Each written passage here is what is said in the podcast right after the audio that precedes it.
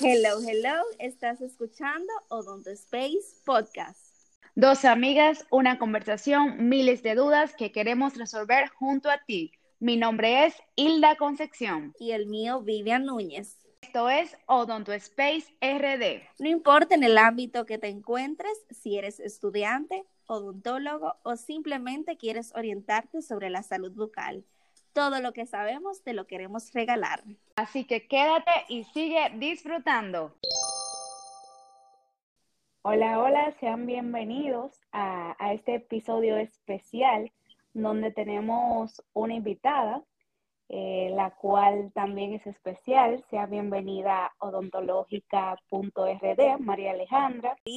Eh, de este lado, de que otra vez nos acompañes eh, te que te sientas como en casa, ¿verdad? Entre amigas. Así mismo. Y yo muy feliz, de verdad. Y tú, Hilda, cuéntame qué tal. Ay, Vivian, tú me vas a matar, yo no te saludé, pero es que la costumbre. Vivian, muy bien, gracias a Dios, ¿y tú? Bien, yo mínimo soy un cero a la izquierda hoy, porque, porque María está aquí. no, nunca, ¿qué pasa? Empecemos. Bueno, pues eh, como le iba contando, es una edición especial eh, porque tenemos la, la invitada odontológica.rd, eh, la cual realizó una dinámica a través de, de su página de Instagram, odontológica.rd, en el cual surgieron varias, varias cuestionantes de los seguidores que hoy aquí estaremos compartiendo con ustedes. Eh, las cuales me parecieron súper interesantes y que yo cuando fui estudiante y hasta ahora mismo luego de graduada, hubiese querido que alguien me hubiese hablado sobre ese tipo de cosas. Sí, yo entiendo que es una parte importante. Muchas veces eh, lo básico o lo, los tips queremos guardarlo, pero es bueno compartir, compartir información que pueda servirle a los demás. En este caso, eh, una audiencia totalmente diferente porque son universidades eh, diferentes. Eh, María está totalmente lejano a un concepto de nosotras, por ejemplo, Hilda, que estudiamos en la misma institución. Y nada, vamos a compartir, vamos a hablar, a hacerlo más transparente que podamos. Así es. entonces surgieron varias, varias cuestionantes y una de las primeras cuestionantes y de la que es un cuco, no sé qué tal en la Universidad de María Alejandra, pero en nuestra universidad es un cuco esa materia. Y es anatomía, cabeza y cuello. Bueno, desde anatomía 1 ya tenemos lo que es un cuco. Eh, ustedes podrían eh, hacer un comentario sobre cómo, qué consejo ustedes le darían a los estudiantes que van a cursar esa materia o que están cursando esa materia y que necesitan esos tips para obtener mejores calificaciones o un mejor aprendizaje? Para mí, anatomía es una materia de escalada, así mismo como tú dices, el cuco es el colador, creo que en todas las universidades es el colador. Y digo de escalada porque en anatomía, para tú tener éxito, éxito perdón, tú tienes que ir 10 pasos adelante. Probablemente uno está cansado de escuchar desde el bachillerato que el estudiante tiene que estudiar antes, pero en anatomía es que tú te das cuenta que es así. Señores, intensísimo eh, anatomía, tanto la teoría como el laboratorio, pero el laboratorio en especial eran dos días a la semana o tres y eran dos horas cada día y era uno parado en un sótano con calor, con un cadáver al frente. O sea, esos fueron días horribles. Pero no solamente eso, que tú tenías que estar esas horas ahí, sino que cuando yo llegaba a mi casa, que era casi siempre después de que llegaba del laboratorio, no salía del laboratorio y yo llegaba a mi casa literalmente, o sea, yo a veces pensaba, ¿me baño o no me baño? ¿Ceno o no ceno? A sentarme en la mesa, a aprenderme la clase que iba a tocar al otro día, de pararme en el laboratorio otra vez. No era así, yo no sacaba el máximo de nota que yo me proponía. Era imposible uno embotellarse toda la información. Y no solamente eso, que anatomía también es una materia que uno, además de embotellarse, porque lamentablemente hay muchas cosas que hay que embotellársela, hay que ponerle un poco más de énfasis y retener información porque ya todas las materias que le siguen, tú la necesitas, la base de anatomía, como son anestesia, etcétera. No sé si a ustedes le pasó lo mismo. Bueno, yo digo que nada más que agregar en esa parte porque realmente es así. Pero más que, bueno, es importante llegar a la clase estudiado previamente, pero si por ejemplo no te da el tiempo, yo mi recomendación es que no sé si en otras universidades da el chance de juntarse o más bien la ciudad de tú juntarte con un, un, compañero, porque a mí también me funcionó la parte de yo sentarme y señalar cada punto, cada, por ejemplo, articulación, cada detalle en el cráneo, ponerlo físico, con letreros, con cosas que fueran un poquito más dinámico, porque hay que mencionar que es mucha teoría entonces, si no buscamos la manera dinámica, en, este caso, de uno aprendérselo o más bien embotellárselo en, ciertas partes, yo creo que viene siendo de las partes más fáciles porque es mucha teoría que muchas veces pasamos desapercibida, pero son importantes. Es así, hay que ponerla muy palpable la anatomía para uno poder retenerla. Exactamente. Prácticamente de mi parte, yo utilicé las mismas técnicas de Vivian y pasé el mismo trabajo de María Alejandra. O sea, que anatomía, cabeza y cuello, yo creo que las experiencias de las tres es muy, muy parecida. Pero algo que, que no se menciona es que yo no sé por qué, pero casi siempre los facilitadores de anatomía eran personas muy duras. Y aparte de que la materia era difícil, había una presión terrible con algunos. No todos, pero eso también como que hacía sentir a uno más incómodo y más forzado. Eso era como un miedo terrible, que todo el mundo llegaba al aula y ahora viene a preguntar. Sí, totalmente. Yo creo que la materia se puede hacer más fácil porque la materia no es fea. Eh, por lo menos a mí me gusta la parte de conocer cómo funciona el cuerpo y todo eso la materia no es fea, lo que pasa es que muchas veces la presión que te ponen es un poquito difícil y más que no solamente, no es solamente esa que tú llevas, tú llevas ocho materias más, por ejemplo. Así es.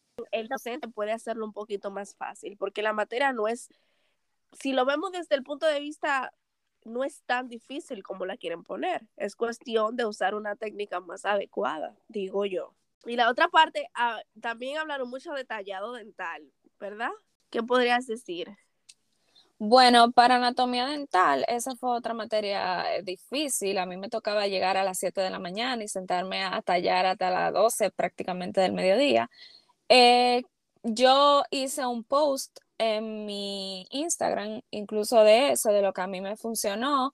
Básicamente ya en anatomía dental uno tiene que hacerse amigo del profesor. Algo que a nosotros, a mi promoción les sirvió mucho fue pedirle a los doctores que nos dejaran grabar simplemente sus manos tallando para uno poderlo ver en la casa y cuando le tocara practicar o hacer la tarea que asignaban, poder eh, ver otra vez cómo fue que lo hicieron, porque los movimientos, uno, por lo menos yo que tallé en cubito de jabón, era muy difícil retenerlo y de un diente para otro, que son anatomías totalmente distintas.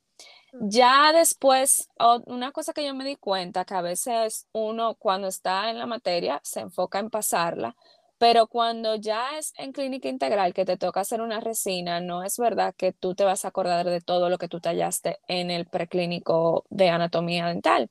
Y uno tiene que poner de su parte, cosas que a mí me funcionaron fue descargar una aplicación que uno podía ver el diente en todos los ángulos, dibujar también. Exacto eh, encerar, también llegué a encerar para yo lograr la anatomía que yo quería, o sea, asemejarla, porque todos los días uno va eh, practicando más y aprendiendo más. Y detallitos así que uno tiene que poner de su parte, aunque la universidad deje de exigírtelo. Tú pasaste la materia, ok, pero tú sigues atendiendo a un paciente y tú buscas darle lo mejor, entonces tiene que poner también de tu parte sin que un profesor te lo esté exigiendo. Cierto, en esa parte yo solamente agregaría que lo que te dan en la universidad no es suficiente. Muchas veces, si, si te dan un buen material, en este caso, tú tienes como quiera que seguir eh, practicando, practicando, porque en este tema es cuestión de práctica. Práctica, práctica y práctica. En esa parte también eh, yo me acuerdo que cuando nos tocó cursarla, eh, uno veía que la gente se desanimaba mucho porque cuando tú llegabas con tu jaboncito tallado que tú creías que te la comiste, venía el doctor y te, te decía que hiciste siendo disparate, no tengamos la misma habilidad que el otro o la habilidad que está exigiendo el docente, tampoco deje que se te baje la autoestima. Sí, hay que buscar la forma, porque anatomía es como una competencia, donde tú estás con todos tus compañeros y hay alguien que tiene más agilidad que tú, o quizá tú eres un, un poquito más lento, pero en nuestro caso practicamos con la cera.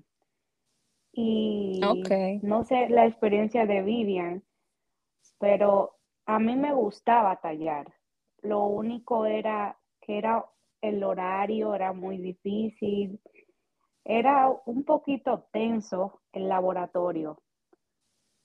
Pero después, no, así es. la verdad yo me, yo me enamoré mucho de, de lo que es la anatomía dental y aunque no fue la mejor experiencia como materia, yo siento como que sí le saqué provecho y hasta me encanta mucho lo que es la estética dental. Entonces, que cada quien va desarrollándose de diferentes formas y, y nada, tomar los tips adecuados y buscar ayuda siempre.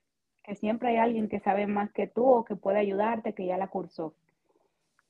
Exactamente. Otro tema que hablaron fue del estudio y el trabajo clínico a la par, cuando uno llega ya a que se le suma la clínica integral junto con todas las teorías. ¿Qué tal su experiencia en esa área, chicas? Eh, Isla, ¿quiere hablar? Quiero hablar tú. bueno, con respecto cuando entramos a clínica 1, no sé cuántas clínicas tienen ustedes, nosotros tenemos cinco clínicas y clínica 1, uno va a la par como con esas asignaturas que son un poco difíciles porque conlleva un mayor esfuerzo, un mayor estudio y en realidad eso fue una locura porque tú tener pendientes, procedimientos, pacientes, materia, eh, materiales, porque ya tú estás trabajando en, un lugar, que um, son tantas cosas que en verdad es un poco difícil. Mi consejo que yo le daría, que puede funcionar, es organizarte con una agenda desde clínica 1. Es más, desde que tú estás en materias importantes, donde tú tienes muchos compromisos, en muchas prácticas, tú tienes que tener tu agenda y organizarte. Eso sí funciona. Yo lo doy el consejo porque no lo hice desde clínica 1, lo comencé a hacer como desde clínica 2 y dije, wow, tengo un mejor resultado, estoy más organizada. Ahí yo pude sacar mi tiempo para estudiar, también pude sacar mi tiempo para organizar a mis pacientes, porque también hay que salir a buscar los pacientes. Llegan algunos, pero no todo lo que tú necesitas va a llegar. Entonces yo creo que organización y agendarse eh, um, es lo correcto. Por esa etapa y fue muy, muy difícil. Más que ser, más, no, sinceramente, más que ser organizado. Bueno, tú eres de otra ciudad. Quizás yo tuve una, una experiencia diferente porque yo estaba en la misma ciudad, pero como tú vienes de otra ciudad. Claro, y no tan solo eso, este, entrar a un, a un concepto nuevo y llevar materias que también tenían laboratorios y que también exigían pacientes y que tú dependías de esos pacientes, eso fue horrible. Eso yo ni quiero recordarlo, pero yo entiendo que, que con organización todo se puede. Organizarse y fajarse, porque cuando uno entra en clínica y, tiene, tienen esas materias, es fajarse, no otra cosa que fajarse. Fajarse a estudiar, fajarse a buscar los pacientes y ya. Eso, es lo único que puedo decir. Eso sí está bueno porque yo me siento muchísimo mejor ahora que las oigo ustedes, porque yo cuando entré a, en mi universidad, antes de el proceso periodontales, que es cuando uno aprende a hacer profil solamente. Y yo escuchaba que el cuco era clínica 3, en mi universidad son seis clínicas, que es clínica 3, que es clínica 3. Y cuando yo vengo a entrar a la clínica 1, a mí me estaba llevando quien me trajo, yo me estaba ahogando. Yo dije, no, pero si hay algo peor que esto, yo voy a dejar esto aquí. Y eso, que cuando yo entré a la universidad, yo cogí, des, yo saliendo del bachillerato, inscribí 13 materias sin saber lo que era la universidad. Y yo estaba... yo pude con esa 13 materias y yo puedo con todo. Y todos mis semestres, señores, hasta que el pensum se fue acabando, fueron de 13, 14. Cuando yo inscribí Clínica 1, cuando yo inscribí Clínica 1, yo tenía 15 materias mala clínica, o sea, yo me estaba volviendo loca. Pero Oh, era, yo cogía todo lo que me proyectaban, todo lo que me proyectaban y se podía coger, que no me fuera a afectar, yo lo cogía. Así fuera del décimo semestre, yo estuviera en el quinto. Pero, qué sé yo, como que lo más difícil no fue para mí llevar el, las materias, lo que era teoría, lo que era laboratorio, sino eso que dice Vivian y e Hilda, que fue cambiar tu mentalidad a que ya eres tú que tienes que buscar paciente, que ya eres tú que te tienes que preocupar porque hay un protocolo de ingreso, de cita, Sí. de radiografía, de que son seis pacientes y que tú tienes que coordinarlo todo. O sea, eso es una locura. El aprender es hacer otra carrera. Es una locura total porque, ok, la materia de, cuando la materia depende de ti, de, de tu estudio, de tu esfuerzo, bien, perfecto. Pero cuando una materia depende de un paciente que tienes que encontrarlo, desencamarlo de donde sea que esté y que no vaya, por ejemplo, eso es muy difícil. Y depender del sistema administrativo de la universidad, de los empleados, que la ficha se mueva, que, que te firme el doctor para tú poder empezar. O sea, por lo menos en mi universidad eso es un trajín. Tú tienes que hacer muchísimas cosas para poder empezar a trabajar y aprenderte ese paso a paso. Ese es mi mayor consejo, por lo menos para el que tiene una clínica como la mía, el que a ti te instruyan cuál es el protocolo para tú poder empezar a trabajar. Señores, apunten eso y guarden eso bajo llave y todos los semestres, como dice Hilda, tengan su paciente, agenda y ese paso a paso para tú poder empezar, porque si no te vuelves un 8. Eso para mí es la clave para tú empezar a combinar trabajo teórico y trabajo clínico. También algo que, que se comentó, que nos hablaron eh, los seguidores de odontológica.rd, es qué consejos les daríamos para buscar pacientes. O sea, la preocupación del estudiante de odontología es no encontrar pacientes y eso la verdad es frustrante porque les pasa todo. Tú puedes ser el estudiante más activo, más dinámico y que consiga más pacientes y un día tú no encuentras por ningún lado. Eso es algo increíble. La verdad, a mí lo que me funcionó en ese caso es que yo le informaba a mi familia completa. O sea, hasta mis primas sabían cuando yo necesitaba algo, de, hasta de los procedimientos. Ellas sabían ya, oh, a él tal, y tal persona tiene una endodoncia anterior, me decían. Yo decía, pues cógele el número. O sea, uno tiene que buscar, uno tiene que ser muy agilidoso. Ya yo llegué a un momento que yo no veía pacientes. Se va a oír cruel. Yo lo que veía era dientes. Yo veía una gente y me quedaba Requisito. Y yo como, mira, tiene una clase 4 muy buena para mí. y eso era algo como es. increíble. O sea, eso era automático que, que yo realizaba eso. Pero no encontrar paciente, tranquilo, no te desesperes, pero tampoco te duermen los laureles. Porque hay personas que dicen, no encontré y ya. Tú tienes que buscarlo donde sea y enamorarlo, porque al paciente hay que enamorarlo para tú poder mantenerlo. Es así, yo creo que eh, como tú empezaste, esa preocupación va a acompañarte hasta la última clínica, no encontrar pacientes. No hay nadie que se sienta tranquilo de que tiene todo su paciente hasta el final e incluso no se puede contar con un solo paciente para todos los procedimientos. Hay que tener un plan A, un plan B, un plan C. Como yo dije al inicio del podcast, hay que ir 10 pasos por delante en odontología. Si tú encuentras un paciente que, que tenga la boca desbaratada, por decirlo en un término vulgar, reténlo lo más posible, que de ahí tú sacas prácticamente la carrera entera. Otro eh, aspecto que tú mencionaste y la que dijeron, lo de ingresar paciente, como yo decía en el tema anterior, en mi universidad eso es algo que se lleva paso a paso. Sé que la universidad mía es la que más estudiantes tiene, por eso me enfoco tanto en ese tema. Eh, hay que aprender en el proceso cuáles son las estrategias que tú puedes lograr para avanzar, señores. No se enfoquen solamente a veces en hacer la cosa bien. Eso sería lo ideal, pero en odontología nada es ideal. Es decir, si tú, por ejemplo, te piden que el paciente le haga el diagnóstico, luego le haga la, le haga la panorámica, le haga la profilaxis y luego el chequeo. Esas son dos citas fácilmente en mi universidad, en lo que te digitan la ficha, esto y lo otro. Entonces, si tú puedes hacerle el chequeo en la cita del diagnóstico para que el día de que tú le hagas la profilaxis, le hagas la profilaxis y cites dos pacientes más, esas son cosas que ya abrir tus ojos y empezar a ser habilidoso para que te dé el tiempo. Y también hablar con el que va más delante de ti para que tú sepas qué truco le funcionó a él, qué te puede servir a ti para, hasta que él ni siquiera se dé cuenta que eso es una ventaja, tú puedes sacar una ventaja de su experiencia.